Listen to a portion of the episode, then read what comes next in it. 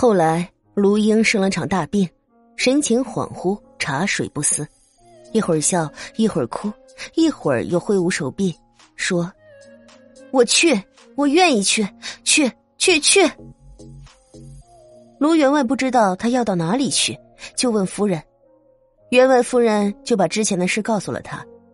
卢员外爱女心切，决定先答应女儿，等她病好了再做打算。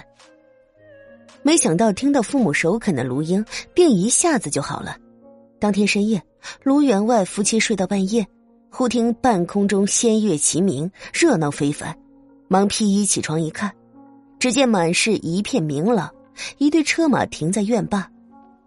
管弦金石，音乐叠奏声中，一行人簇拥着阎罗王天子走下轿来，女儿卢英凤冠霞帔，喜气洋洋。浑身上下金翠珠宝，光彩夺目。来到他们面前拜了三拜，跟随阎罗天子坐进轿中，一片霞光升到半空，向西南方缓缓离去。卢员外夫妇同时惊醒，方知做了一个相同的梦，连忙跑进女儿的绣房一看，床上被子叠放整齐，卢英已不知去向。夫妻俩即命仆人四处寻找。找了许多时候，仍不见卢英的踪影。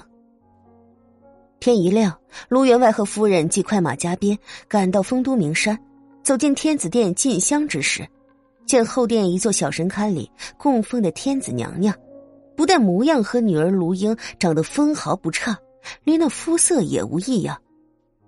两人悔不当初，在神像前痛哭失声，后来惊动了这里的方丈。